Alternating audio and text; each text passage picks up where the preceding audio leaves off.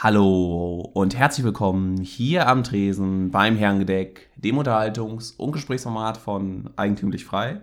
Hallo Florian. Hallo Arno. Lieber Florian, mhm. hast du die letzten Wochen genutzt, um dein inneres Widerstandsgehen ausleben zu können und hast du dich auf zugefrorene Eisflächen gewagt, obwohl dran stand, dass es betreten verboten ist? Mm, nee, aber ich glaube, war es überhaupt so kalt? Ja, ein paar Tage, ne? Na, ich habe nicht so viel mitgekriegt. Ich habe mein inneres Widerstandsgehen am Rechner ausgelebt. Ähm, meine widerständigen Vorväter mögen mir verzeihen, dass es so flach ausgefallen ist, aber es gibt ja so Sachen wie Jahresabschluss und sowas. Das kommt jetzt alles.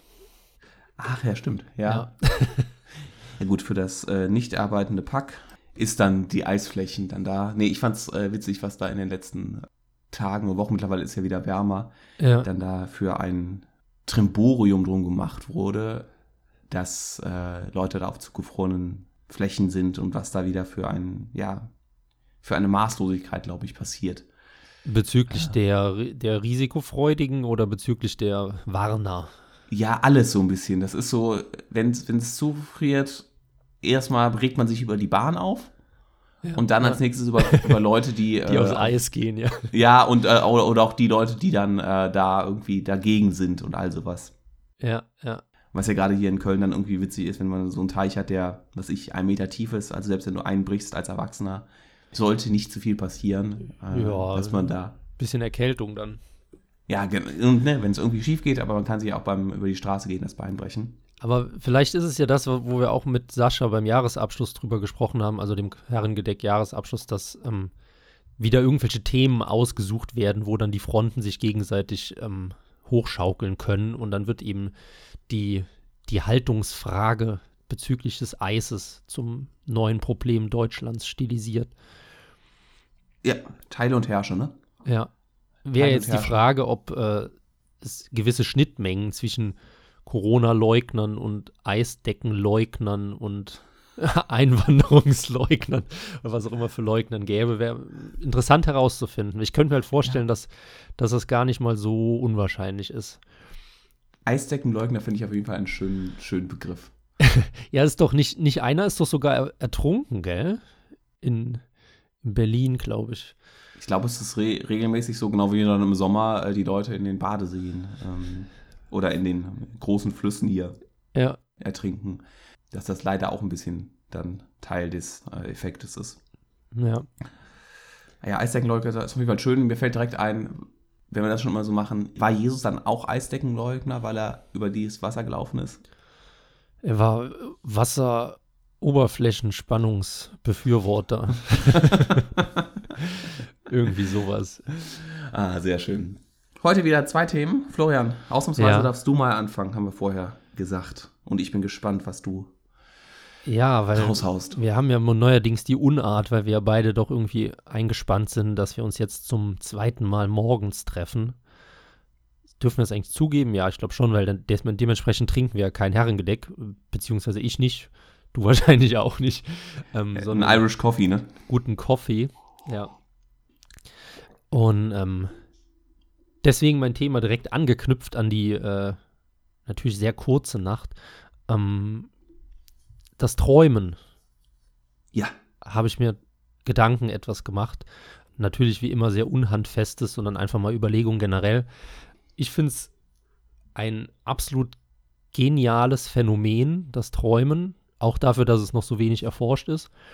Und ähm, was halt aber auch immer so ein bisschen mitschwingt, glaube ich, bei vielen Leuten, diese Deutung des Träumens. Ja. Und da habe ich, ich habe einen Traum, den jetzt seit längerem nicht mehr gehabt, aber keine Ahnung. Das mit Abstand. Dir fallen die Zähne aus? Nein, aber das ist auf Platz zwei.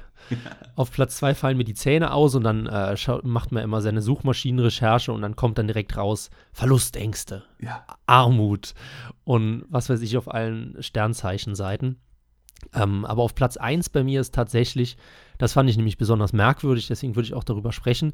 Ich äh, werde angegriffen und ähm, ziele mit einer Waffe auf den Angreifer mhm. und der Abzug ist zu schwer und ich komme da nicht so richtig mit dem Finger rum. Also der, ich krieg da keinen Anpack und mhm. dann werde ich halt weiter, wird auf mich zugelaufen oder ich werde bedroht, irgendwas unspezifisch und dann werde ich wach. Und das habe ich bestimmt, keine Ahnung, 30, 40 Mal in meinem Leben schon geträumt. Ähm, fand ich immer sehr merkwürdig, vor allem, weil ja so typische Träume wie Fallen oder Zähne ausfallen oder, ähm, weiß ich, Schlägereien oder keine Ahnung, verrücktesten Sachen, die man träumen kann, sind ja irgendwie alles Träume, die auch schon Menschen vor tausend Jahren geträumt haben könnten. Also so im Inneren Urängste, die verarbeitet werden. Wohingegen ja dieser diese dumme Pistole, ich habe sie genau vor Augen, vielleicht können wir sie als Titelbild wählen, diese dumme Pistole ja dann doch irgendwie erst vor, keine Ahnung, 50 Jahren oder so erfunden wurde und ich die in meinem ganzen Leben noch nie in der Hand hatte oder gesehen habe, aber immer mit dieser Pistole nicht abdrücken kann. Hilf mir. Äh, ich glaube, die Pistole wurde schon, ich glaube, vor 200 Jahren erfunden. Nein, nein, genau die, die ich, äh, so. die ich da habe. Das ist so eine, so eine bisschen schwerere Walter, glaube ich. Okay. Dafür, dass du, ähm, äh, kannst du erstaunlich viele Details äh, dann dazu sagen, wenn du schon weißt, dass es immer eine und dieselbe Pistole ist. Ja. Ja, man kann natürlich jetzt ganz distanziert herangehen und sagen, dass es nur eine Manifestation ist und vor tausend Jahren waren es dann vielleicht der Pfeil und Bogen, wo die Sehne die ganze Zeit reißt oder zu schwer ist und davor war der Stein zu schwer, den man auf das Monster werfen wollte. Ja. Äh, also vielleicht ist das, das Werkzeug, kann man, könnte ich mir vorstellen, dass es da zu ersetzen ist.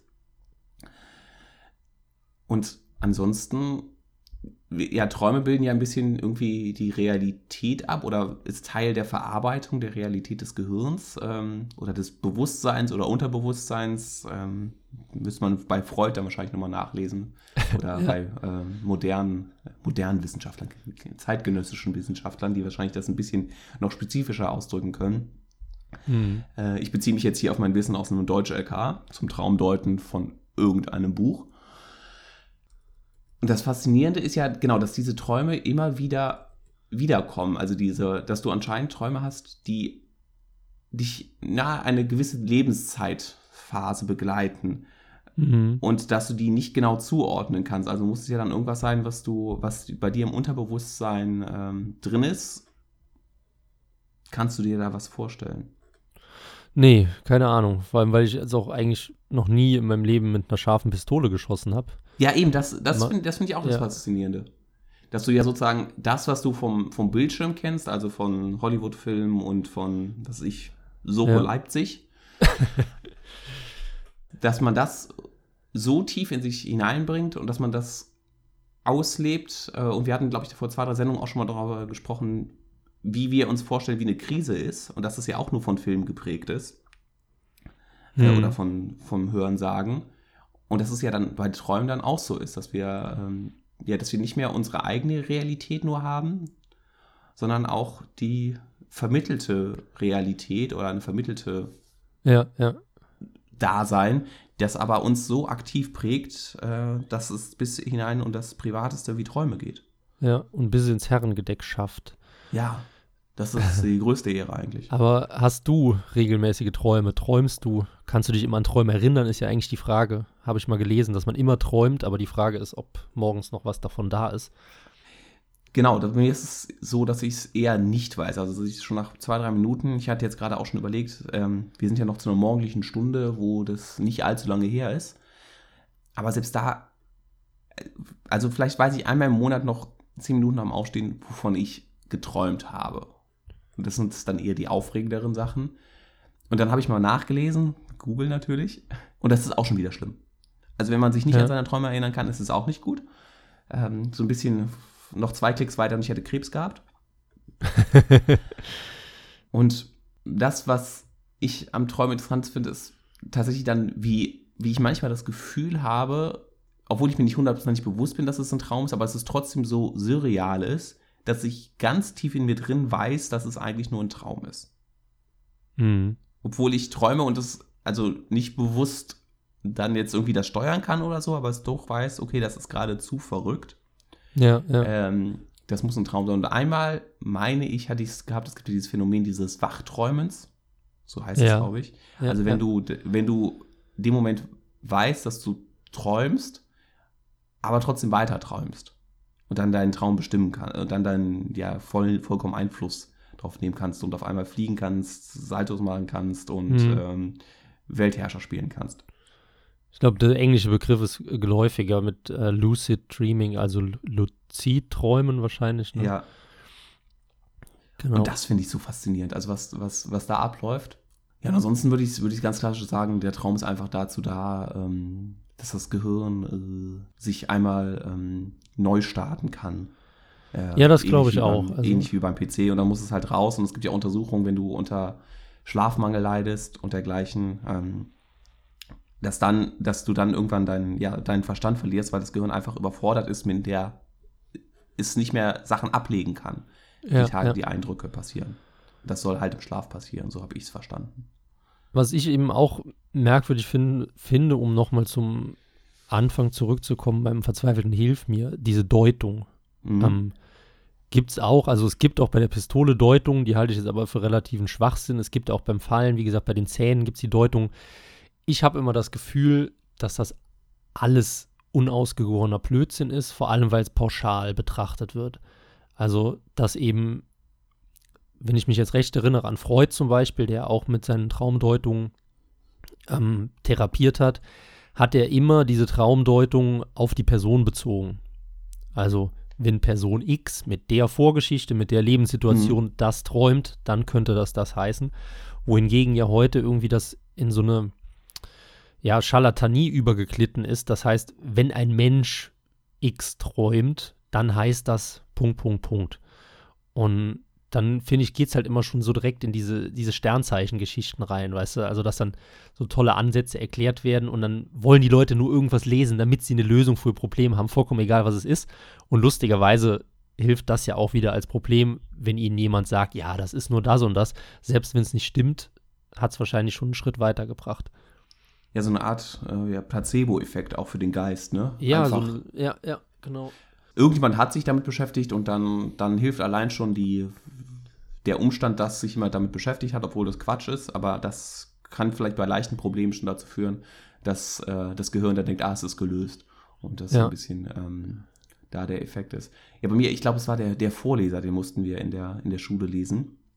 Schlick, Schlink oder so, ne? Ja, ich weiß es schon nicht mehr. Und da kam auch irgendeine Traumdeutung und Traumsequenz vor und da war dann glaube ich, auch Zahnverlust und sowas. Und da haben wir dann eine Rezension dazu gelesen und da hat sich halt äh, der Kritiker darüber lustig gemacht, dass da der Autor aber auch wirklich in jegliches Klischee einer Traumdeutung äh, metertief in dieses Fass reingefallen ist und äh, wie schlecht diese Sequenz geschrieben ist. Und das ist mir halt so prägnant im, im Gedächtnis geblieben, äh, dass, ja. es, dass da halt auch mit den Zähnen das Ganze erklärt worden ist.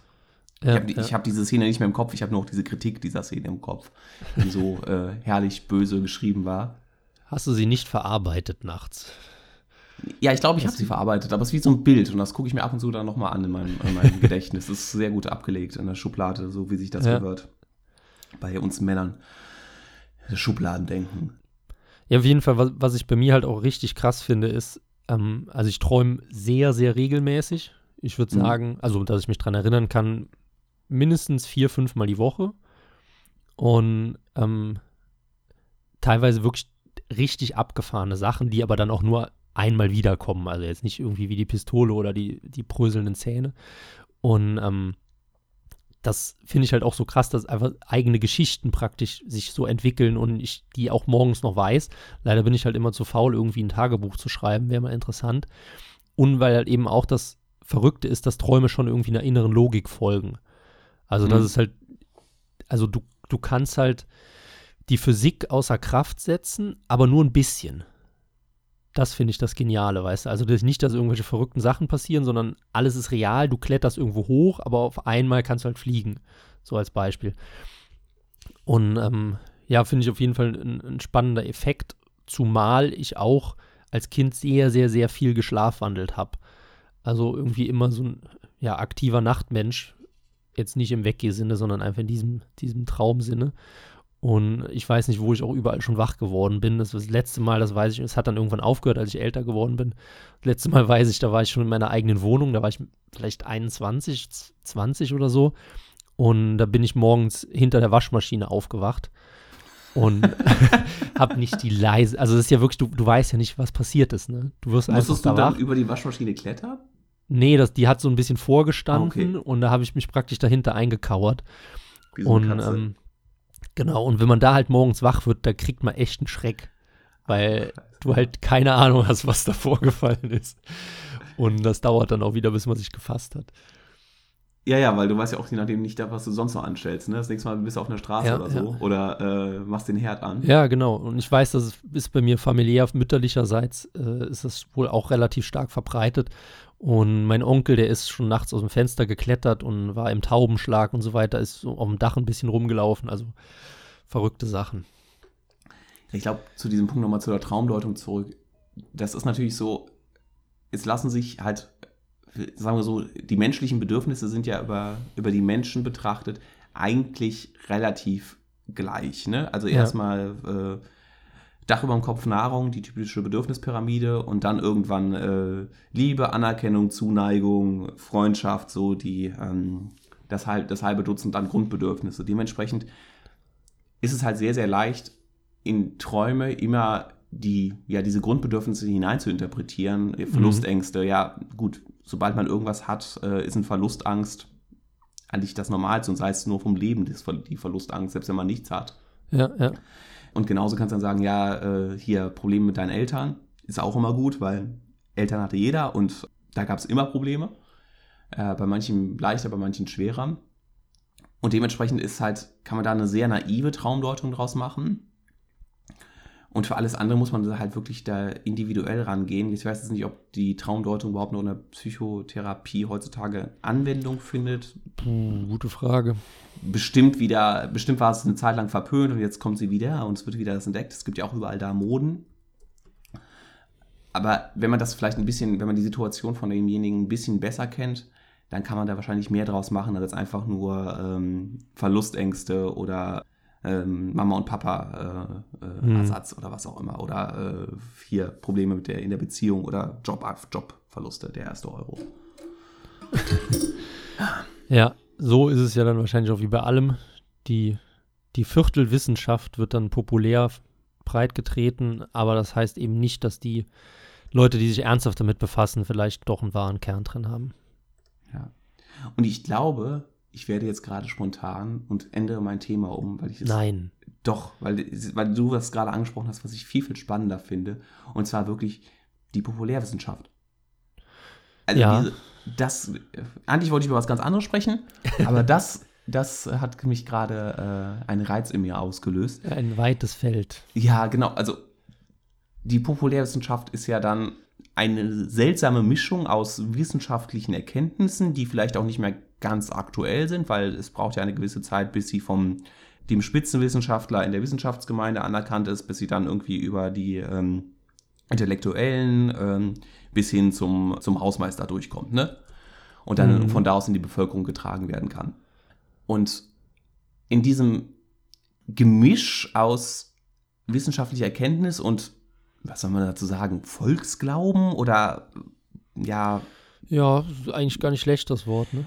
Da diese, also diese, das geht ja hin bis zu dann modernen Mythen, die da Großstadtmythen und dabei sind. Aber diese Populärwissenschaft ist ja eigentlich, da hat ein Stück weit die, die populär Bibel ersetzt oder so, oder die populär religiösen. Meinungen. Ja, genau sowas. Das, also so Glauben nach dem Motto, ähm, weil schon der heilige St. Peter das so gemacht hat, ist halt, äh, läuft halt der Wasserhahn links rum und jetzt mittlerweile sagen wir ja, es liegt daran, dass es, ähm, dass wir an der Nordhalbkugel sind oder sowas. Aber ich glaube, dass diese Populärwissenschaft-Sache eigentlich mit das prägendste für unsere Gesellschaft ist. Ja, Diese, diese. Halb, diese Halbwissenschaftlichkeit gepaart mit einer enormen Verbreitung. Und ich muss jetzt erstmal die Populärwissenschaft so ein bisschen in Schutz nehmen, weil vom Begriff her klingt das immer so, als wäre die falsch.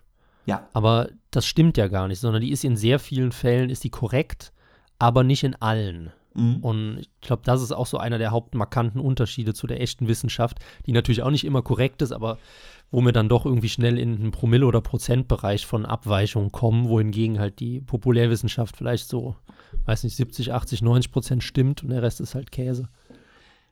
Ja, und ich glaube, was vor allen Dingen bei der Populärwissenschaft ein bisschen fehlt, ist das Wissen um die Wirkungsweisen, also die Mechanismen, die dahinter wirken. Man ja. weiß halt, wie, wie das Ergebnis ist und kann das damit erklären, weil ne, äh, mit der Schwerkraft, das ist halt so, weil äh, Masse Gewicht hat und deshalb fällt der Apfel auf den Boden.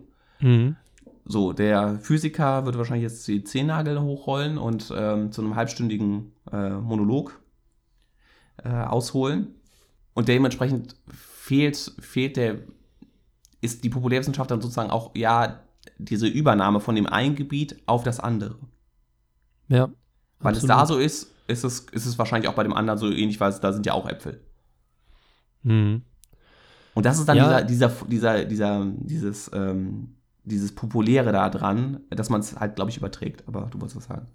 Ja, ich habe halt auch das Gefühl, dass, dass die Populärwissenschaft und die Wissenschaft sich teilweise duellieren. Mhm. Also natürlich häufig genug auch der gleichen Meinung sind, nur dann eben anders ausgedrückt, dass normale Menschen das verstehen. Ähm, allerdings gibt es, glaube ich, sehr viele Fälle, wo die einfach voneinander abweichen. Und das liegt zum einen daran, dass die Populärwissenschaft halt immer, wie du es gesagt hast, da ist ein Entmittlungsweg von dem Wissenschaftler, der irgendwas mal rausgefunden hat. Und du weißt ja selbst, wie es im Wissenschaftsbetrieb ist. Da steht dann halt irgendein dummes Paper in der Gegend rum und macht erstmal gar nichts und irgendwann stößt jemand drauf und merkt so, oh, interessant. Und dann geht so dieses, dieses, diese Roll, Steinroll-Effekt los, bis das dann mal beim Zeitjournalisten ist, der liest sich dann da ein, verpackt das wieder anders und irgendwann wird es halt dann populär so. Ähm, das Problem ist aber, glaube ich, dass wir haben, ist, dass dazwischen gibt es noch was Drittes. Okay. Also nicht nur die Wissenschaft und die Populärwissenschaft, sondern auch die, wie nenne ich es jetzt mal, politmediale Glaubenswissenschaft. Also mhm. Das heißt, dass schon wissenschaftliche Fakten verwendet werden, die auch korrekt sind, die Hand und Fuß haben. Allerdings entsteht daraus eine gezielte Deutung, um eine Agenda zu verfolgen. Ähm, jetzt gar nicht mehr bezogen auf Corona oder nicht Corona oder was für Themen, sondern wirklich in allen Bereichen. Ja. Und je nachdem, welcher Wissenschaftler, Journalist, Politiker sich eine Studie greift, zerrt er halt genau diese Elemente raus, die ihm gerade in den Kram passen. Und das ist halt der Grund, warum die Leute eben auch so wissenschaftsskeptisch geworden sind, weil wenn Leute sagen, ich traue keinen Studien mehr, das hört man immer häufiger, trau keiner Studie, die du nicht selbst gefälscht hast. Das ist ja irgendwie der Spruch, der wird in Deutschland eine Million Mal am Tag gesagt, ja. wenn es um Studien geht. Aber wer von den Leuten hat sich denn wirklich mal eine Studie angeguckt? Nein, die Leute gucken sich ja dann die Zusammenfassung der Studie vom Spiegel an. Oder die Studie, die Politiker X zitiert. Fakten, äh, genau, Faktenchecker und so weiter. Und das ist, also, das heißt, die sehen ja schon nur die Ableitung der Studie und gar nicht die echte Studie. Und das finde ich ist halt noch so ein Mittelding irgendwie. Also wenn wir im Wirkmodell denken würden, wenn wir es mal ein bisschen äh, wissenschaftlich, populärwissenschaftlich aufbereiten wollen, dann haben wir äh, auf der einen Seite die wissenschaftliche Erkenntnis, die natürlich, also die wissenschaftliche Erkenntnis in Anführungsstrichen. Es gibt ja mehrere ja. und bis sich da wirklich was durchgesetzt hat und ob es die endgültige Wahrheit gibt, ähm, das bleibt ja dann offen. Dann bleibt es eine, ja, ein Weltbild, ein, ob das jetzt ein religiöses, ein politisches ist, was wirkt und dann ähm, gibt es nachher die, ja, die, die gesellschaftliche Meinung, das populärwissenschaftliche.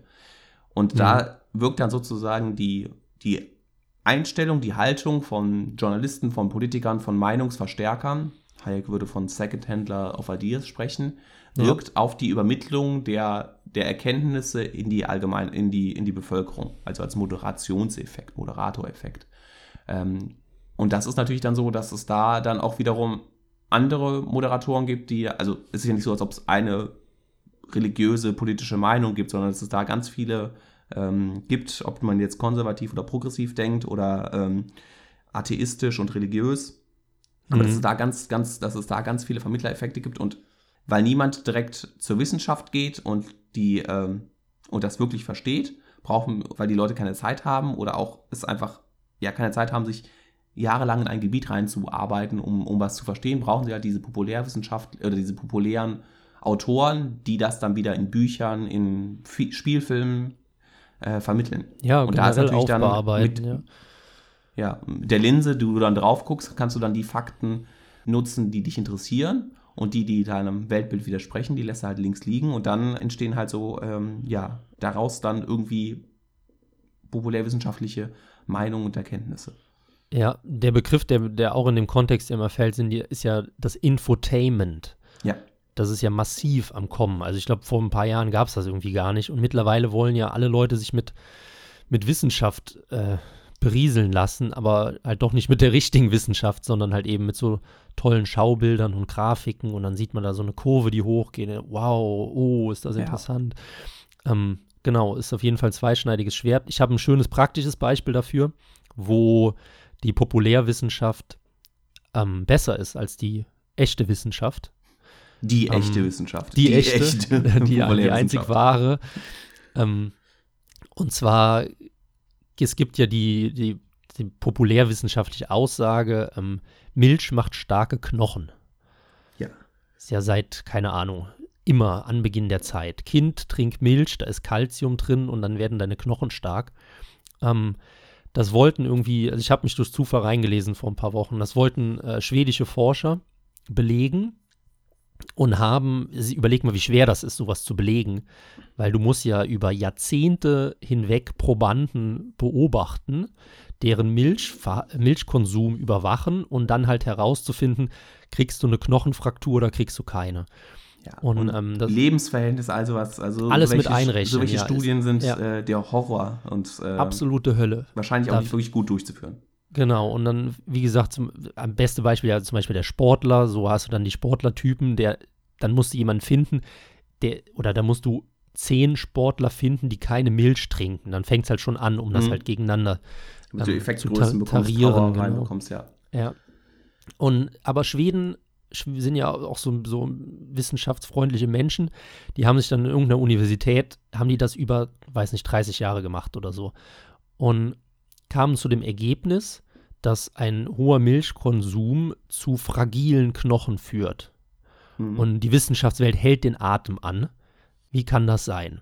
Dann kam aber später raus, dass ähm, die Schweden haben seit Jahrzehnten äh, irgendeinen Erlass vom Gesundheitsministerium, keine Ahnung, das wissen die schon teilweise gar nicht mehr. Da wird ähm, aufgrund von Mangelerscheinungen, die es früher in der Gesellschaft gab, wird Milch Vitamin A zugesetzt, künstlich, um halt die Bevölkerung mit genug Vitaminen zu versorgen, also so eine politische Maßnahme, ähm, komplett im ganzen Land.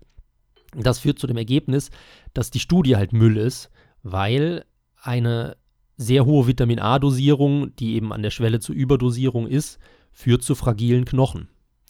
So, das heißt, die, die Studie der Schweden ist vollkommener Käse, hat sich aber relativ lange gehalten. Ich weiß gar nicht, wann das dann so mal aufgedröselt wurde, dass das irgendwie doof war, das in Schweden zu machen mit ihrer Vitamin A-Milch, wohingegen eben die Populärwissenschaft weiterhin scheinbar korrekte Annahmen nachgeht, dass eben Milch starke Knochen verursacht. Gab dann auch später ein paar andere Studien, die das eher bestätigt haben. Faszinierend, dass man das nicht in der Studienplanung schon irgendwie berücksichtigt, äh, das zu machen. Ja, es gibt ja auch diese, diese Bauernweisheiten, ne? oder diese, diese ja. Volksweisheiten, die wo auch die ja über Jahrhunderte irgendwie entstanden sind und ausgesiebt wurden. Natürlich gibt es auch ne, diese schöne Bauernweisheit, wenn der Hahn auf dem Misthaufen kackt, äh, ändert sich das Wetter oder bleibt wie es ist. Mhm. Also, ne, so das eher ähm, im Witzigen, aber die Eisheiligen zum Beispiel. Dass es das eine klimatische Beobachtung ist, die nicht wissenschaftlich passiert ist, aber die eigentlich eine sehr hohe dann doch Validität hat und heutzutage ja, ja. ein sehr, sehr guter Marker ist, der sehr einfach zu verstehen ist, äh, ab wann bis wann es Frost geben kann. Jetzt, zumindest unter den klimatischen Bedingungen, die bis, die bis dahin geherrscht haben. Und das ist ja so ein bisschen das, äh, das Faszinierende. Ich habe jetzt gehört, dass diese Kampagne Milch macht müde Männer munter auch nur eine ähm, Werbekampagne der Milchindustrie war, weil die ihren, mhm. ihre Absatzzahlen gefürchtet haben, weil sie gegenüber Softgetränken, oh Gott, heute bin ich aber auch. ähm, Sehr international ja, unterwegs. Äh, dass es da auch schon wieder eine Industrie dafür gibt. Und das ist ja auch das Interessante, diese, diesen, diesen scheinbaren Wettbewerb, den es gibt, oder diesen, diesen zwischen, zwischen Wissenschaft und der dumme Wissenschaftler, der nur in seinem Elfenbeinturm sitzt und dem, dem dummen, dem dummen Pack, äh, was von nichts eine Ahnung hat und deshalb vom Wissenschaftler belehrt werden muss, dass es da mhm. eine, einen scheinbaren Konflikt gibt, also im Sinne von, ja, dass ja. es da die Wissenschaft, nein, äh, die Meinung äh, des, des Volkes. Äh, und beides kann ich, kann ich miteinander interagieren, dass da ein, ein scheinbarer Konflikt entsteht. Ja, und dazwischen dann eben die Second-Hand-Dealer oder eben die, nennen sie jetzt mal Manipulatoren im bösesten Sinne, die halt eben dann viel Geld, ich weiß, es hört sich wieder ganz schlimm an, viel Geld von, äh, von äh, Lobbyorganisationen bekommen, dass sie eben Studien entwickeln, wo das rauskommt, was rauskommen soll. Ähm, beste Beispiel war ja, glaube ich, das, ich glaube, was war Rauchen, war gut für die Lunge oder so, ne? Ja, alles, ne? Oder, äh, also gibt es ja verrückteste Geschichten. Ja, gibt es ja alles, wirklich in der äh, Pharma, in der Bauindustrie, überall findest du ja Leute, die ja für Geld Ergebnisse liefern. Vielleicht ja. sogar manchmal äh, für die Regierung, man weiß es nicht. Soll es gerüchteweise ja. mal in einem anderen Land gegeben haben. Das ist die, die schönste Studie, ich glaube, die habe ich schon mal erzählt. Ähm, ich versuche sie kurz zusammengefasst zu fassen, wir sind ja schon fast gegen Ende, ähm, mit der die Margarine-Lobby, die die Fettstudie finanziert hat in, in, den 70ern. Allein die, die, die, diese Beschreibung ist einfach schon Gold wert. Und ähm, da kam, also da wurden irgendwie in 20 Ländern wurde ähm, untersucht, dass, äh, wie war das? Ich glaube, Herz-Kreislauf-Erkrankung oder so, in Abhängigkeit vom ähm, tierischen Fettkonsum. Und das war halt das erste Mal, dass sowas nachgewiesen wurde. Ähm, und dann kam aber raus, die, ich glaube, Arte hat sogar diese Doku gebracht, also ist jetzt nichts Verschwörungstheoretisches.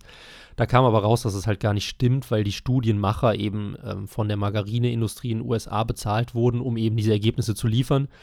Und die haben einfach so massivste Manipulationen begangen, haben zum Beispiel den BMI nicht mit in die Statistik reingenommen oder den Zuckerkonsum oder sowas und haben ähm, bei der Analyse der Länder einfach Länder rausgestrichen, die nicht in ihre Grade reingepasst haben, weißt du? Mhm. Also normalerweise ist es halt so, dass je mehr Butter, desto mehr Herzinfarkte, so stumpf gesagt. Und dann gab es aber halt äh, so Länder wie Samoa und sowas, die halt ähm, extrem viel tierische Fette zu sich nehmen, aber keine Herzinfarkte haben. Und die sind dann halt das einfach. Das sind dann sogenannte Ausreißer, die man genau, dann, äh, ja. rausrechnet, ja. Und dann haben sie die Ausreißer einfach mal schnell unter den Tisch fallen gelassen, um eben nachzuweisen, dass Margarine gesünder ist. Ja, mega spannend, was da ist. Und es ist auch mega spannend, was es für, für Maßnahmen gibt, zumindest jetzt bei den, äh, bei den klinischen Studien, um diese Manipulation zu verhindern. Also es müssen am Anfang äh, einer Studie muss bekannt gegeben werden, wen man beobachten will, über welchen Zeitraum um das dann halt nachher abzugleichen, zu sagen, ja, aber ihr habt doch am Anfang gesagt, ihr wollt euch Affen angucken und jetzt habt ihr nachher das an, an Schweinen nachgewiesen. ja. Äh, um dann zu sagen, also ihr, ihr äh, habt ja irgendwo das manipuliert und was es da auch wieder an Gegenbewegungen gibt, aber auch wie, wie schwach das noch ausgeprägt ist und was, ähm, wie schwierig das Ganze auch ist, ne? wie schwierig Wissenschaft eigentlich ist. Und äh, am Menschen ist es noch schwieriger, gerade wenn es in Richtung Lebens, Lebensverhältnisse oder sowas geht. Da hat man den Vorteil, der Stein hat halt keine eigenen Interessen. Ja, ganz genau. In dem Sinne äh, verabschieden wir uns bei Steinen, Menschen, Affen und Schweinen. Und Samoanern, die nicht in Studien berücksichtigt wurden. Skandal. Ist das schon Rassismus? äh, nee. Alles klar. Gut, haben wir das auch geklärt. Bis nächste Woche. Ciao. Tschüss.